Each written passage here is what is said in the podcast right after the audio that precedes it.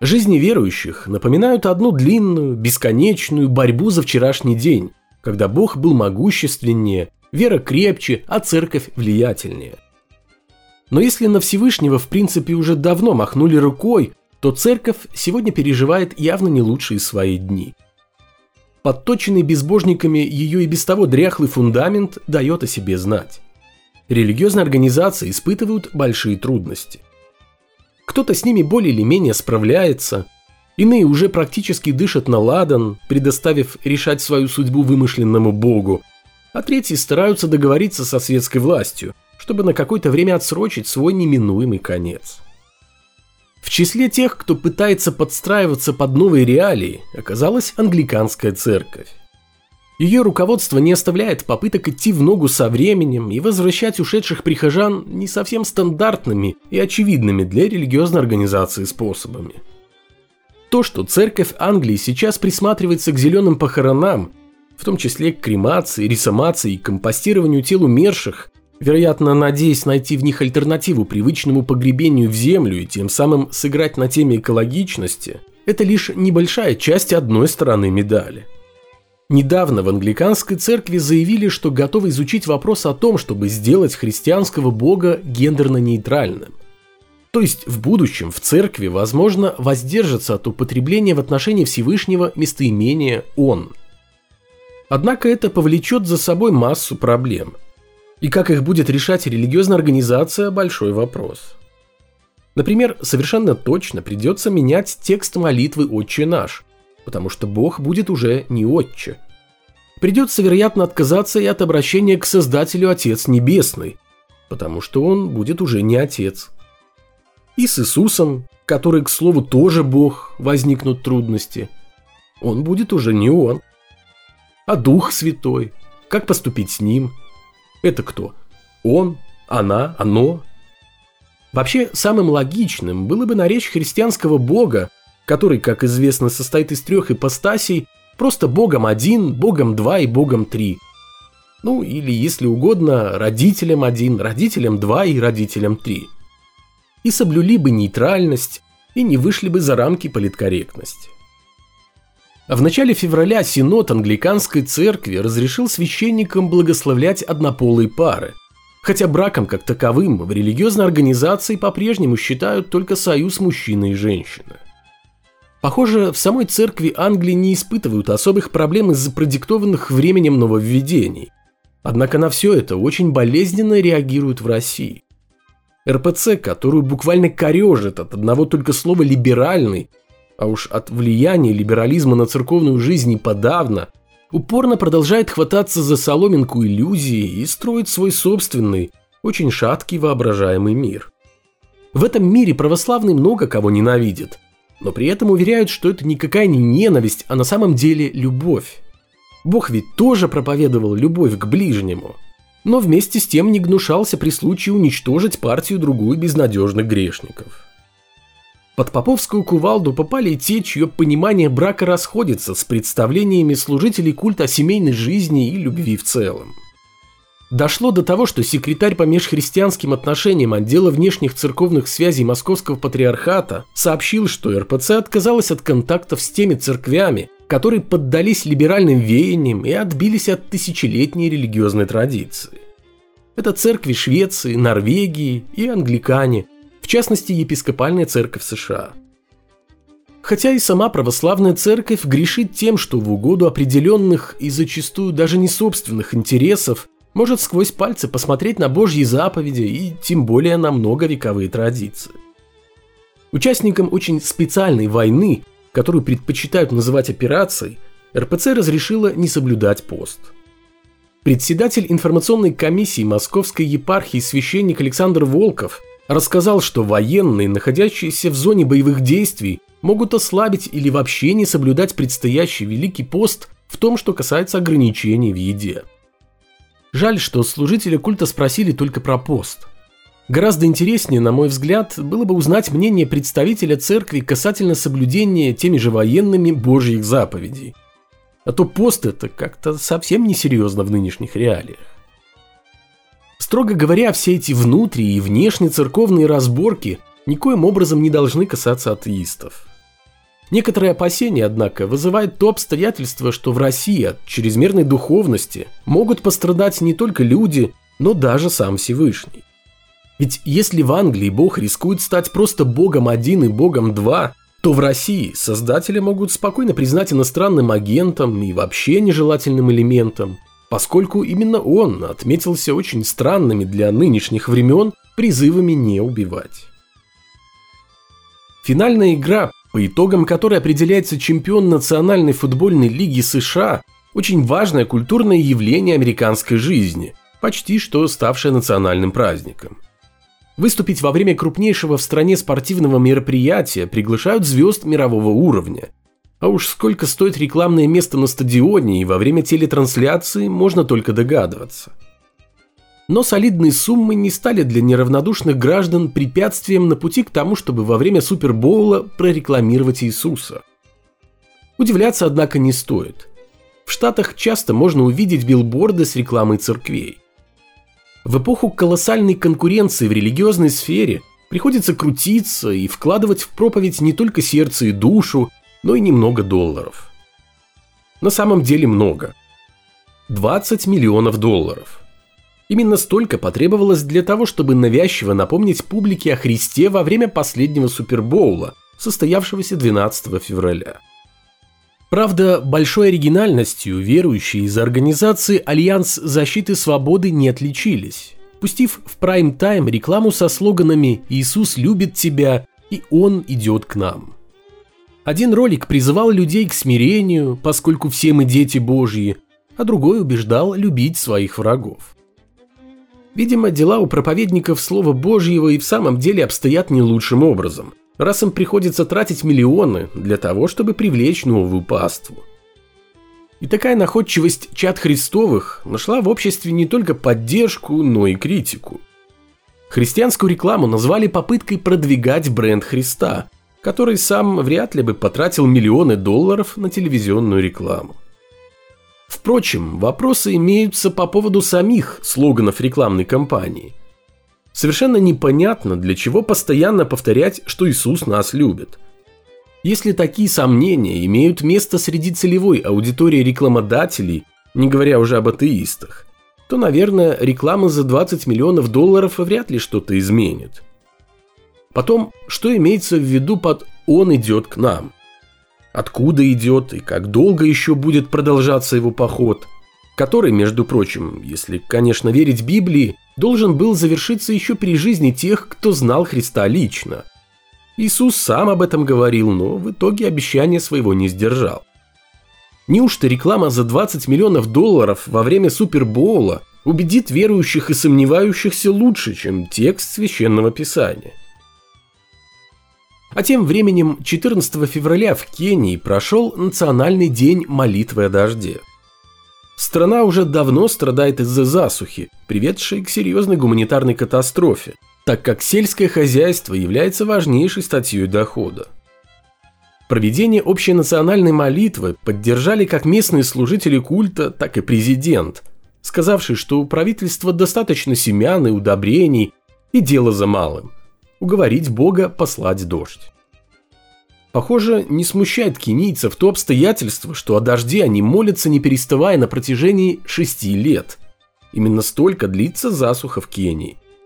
Странно рассчитывать, что учреждение Национального дня молитвы о дожде сумеет в корне изменить ситуацию, которая не менялась на протяжении последних лет. Молитвы те же, Бог тот же, вряд ли что-то поменяется. Особенно если учесть, что страшнейшая за последние десятилетия засуха, с которой столкнулась Кения, это прямое следствие глобального изменения климата, которое отрицают многие, в том числе и верующие. По словам Эванса Муколови, бывшего директора метеорологических агентств Кении и климатической службы ООН, ученые предупреждали правительство о грядущей засухе за несколько лет до начала сокращения ежегодного сезона дождей. Теперь, когда эти предупреждения были проигнорированы, людям, как обычно, остается надеяться только на чудо. Но похоже на то, что чудо не произойдет и в этом году, несмотря на все коллективные молитвы. Прогнозы метеорологических служб на грядущий сезон дождей, мягко говоря, очень далеки от оптимистичных. В мае 1992 года газета «Московские новости» опубликовала заметку журналиста Дмитрия Казутина, озаглавленную «Покаяние атеиста». Про самого себя автор писал так. «Потомственный большевик, безбожник, член КПСС на протяжении 32 лет». Но что-то произошло в жизни журналиста Казутина. Может, как он сам говорил, старость подкралась незаметно – может что-то еще. Но как бы там ни было, случилось так, что уверовал журналист Казутин. Не сразу, конечно. Разложение вчерашнего коммуниста началось с того, что его все чаще стали посещать мысли о Творце Вселенной, а вместе с ними крепло ощущение божественного присутствия. И вот журналист Казутин стал верующим. Стал им аккурат после того, как побывал во Дворце спорта на совместной молитве церкви Муна и Баптистов, и пролил там немало слез, горюя о том, что все эти годы разделял безбожные взгляды. Но радовался Казутин тому, что в 92 году Пасху уже праздновали открыто. Больше не нужно было, как раньше, говорить про воскресшего Христа и при этом в страхе оборачиваться по сторонам, как бы кто ни услышал. Теперь стало можно. Впрочем, как кажется, кто очень хотел верить, верил и в советское время, но журналист Казутин, решивший сообщить о духовных переменах в своей жизни на всю страну, видимо, все 32 года, пока состоял в партии, так и не захотел. А захотелось уже тогда, когда верить стало можно и даже нужно. Те, кто был почестнее и знал значение слова «конформизм», объясняли свое обращение к Богу именно им. Другие метались в сомнениях, больше склоняясь к тому, что их посетило божественное откровение – нежели то, что они просто идут в фарватере, приспосабливаясь к новым реалиям и заполняя идеологический вакуум первым попавшимся на дороге мусором. И каялся журналист Казутин не в том, что кого-то оболгал, предал или убил. Нет, он каялся в атеизме. После своего публичного отречения от атеизма Дмитрий Казутин прожил недолго – он умер в 96 году и до последних дней служил алтарником в православной церкви. Это его откровение явилось свидетельством наступления новой эпохи, когда одна религия уступила место другой, а ситуация, в общем-то, нисколько не изменилась. Лишь атеизм остался разменной монетой, о которой все мгновенно позабыли, когда на горизонте замаячили новые возможности, уже не со старой и, как казалось, безбожной властью, а с властью новой, безмолвно обратившейся за помощью и поддержкой к некогда гонимым религиозным организациям. Но дело было не только в том, что верить стало модно. В 1987 году руководитель клинического отделения в НИИ общей судебной психиатрии имени Сербского профессор Федор Кондратьев посетил семью из Янакиева, которую якобы преследовал полтергейст – об этом случае шла речь в недавнем выпуске из цикла «Это правда». Комментируя феномен янакиевского полтергейста, профессор Кондратьев писал «За долгие годы работы судебным психиатром я не перестаю удивляться парадоксу. Вроде бы кругом грамотные люди.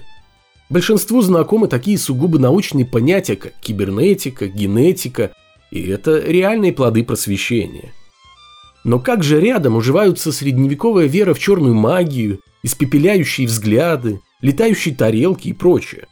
По существу, в суррогат религии, а точнее религии наоборот. В Бога давно не верят, а с чертом вроде как надо погодить. Это тоже плоды просвещения, но уже с других деревьев, сок которых порой ядовит. Увы, в судебно-психиатрической практике немало случаев отравления таким ядом – у наукообразного невежества масса активных приверженцев. И на это нельзя закрывать глаза. Обман опасен и должен быть наказуем. Забавно, что светило советской психиатрии, на рубеже 80-х и 90-х самоотверженно сражавшийся с летающими тарелками, полтергейстом и прочими проявлениями мракобесия, вскоре и сам подружился с мистикой. Профессор Кондратьев, окрестив себя православным психиатром, стал постоянным автором религиозных сайтов, где вплоть до самой своей смерти в 21 году рассуждал о религиозных чудесах, силе веры и загробной жизни. Я рассказал две эти истории про внезапно уверовавших материалистов не просто так. Они наглядное свидетельство того, какой разрушительной силой обладает страх. Именно страх перед конечностью человеческой жизни является главной, если не единственной, причиной того, что религиозное мышление до сих пор захватывает людские умы. Победив его или хотя бы существенно ослабив, мы лишим религию ее пищи и тем самым приблизим ее конец. Отдельные проницательные граждане уже тогда, в начале 90-х, начинали понимать, к чему в конце концов приведет заигрывание с религией. В 92 году на страницах «Известий» Владимир Клишин, подписавшийся сотрудником НИИ, бил тревогу по поводу того, что в России идет игра в одни ворота. Забыв как страшный сон о советском периоде с его атеизмом, все внезапно ринулись в церкви – и если и бродит сейчас по бескрайним просторам постсоветской России призрак, говорил Клишин, то призрак вовсе не либерализма, которым стращал общественность вчерашний атеист диакон Андрей Кураев, а клерикализма. Клерикализм этот, писал Клишин, сопровождается повальным увлечением верой. Однако увлечение это более чем поверхностное. Успевшие покреститься в течение последних лет бывшие коммунисты, комсомольцы и комсомолки – в храмы заглядывают очень редко, а боги вспоминают еще реже, но в трудную годину с усилием сжимают нательный крестик. Прошло 30 лет, а описанная очевидцами событий начала 90-х ситуация идеально вписывается в нынешнее положение вещей, когда служители культа освещают все и вся, количество захожан при этом значительно превышает число прихожан, в детских садах звучат молитвы, за успешно проведенную посевную кампанию в первую очередь благодарят Бога, а уже после тех, кто непосредственно сеял. А полы учебных заведений, от школ до вузов, уверенно и с сознанием дела подметают своими рясами окопавшиеся там служители культа. Уже сейчас на атеистов смотрят с неодобрением, продолжал Клишин. Если так пойдет дальше, то сдается мне жуткие картинки патриархально-монархической диктатуры из Кабаковского невозвращенца и зловещая фигура отца Звездония из Москвы 2042 Войновича могут обернуться явью. Так ли уж сильно должно удивлять, что атеистов ненавидят просто за то, что они не хотят верить на слово проходимцам, рассказывающим о воображаемом существе, которое всех нас создало от большой любви – но которая при этом покарает вечными муками любого, кто усомнится в его реальности. В принципе, вас готовы презирать и за меньшее. Понимаю, что иметь собственное мнение – это значит уже возбуждать в других людях неприязнь. Но смею заверить, что все без исключения зрители этого канала могут рассчитывать на взаимность с моей стороны, независимо от их отношения ко мне. Неодобрение – это очень мягкое слово, которое употребил сотрудник НИИ Клишин, описывая царившее в начале 90-х настроение определенной части общества по отношению к атеистам. И мне кажется, что причиной ненависти к неверующим были и остаются в том числе и такие вот журналисты-казутины, люди-перевертыши, готовые совершать невероятные кульбиты в угоду собственных интересов и приносить публичные извинения за то, что когда-то не разделяли слепую религиозную веру большинства и считали себя безбожниками. Чрезвычайно активная реанимация православия может привести к непредсказуемым последствиям, предупреждал в 92 году Клишин. В какой монстр может соединиться российское государство и православная церковь, тогда могли только представить, беря за основу пример того, что представляла собой спайка светского и духовного до 1917 года. А нам с вами представлять уже и не нужно. Потому что симфония государства и церкви, с каждым годом все больше превращающаяся в насквозь фальшивую какофонию, это реальность, в которой мы живем. Страх, подпитывающий религиозные заблуждения, снова в моде.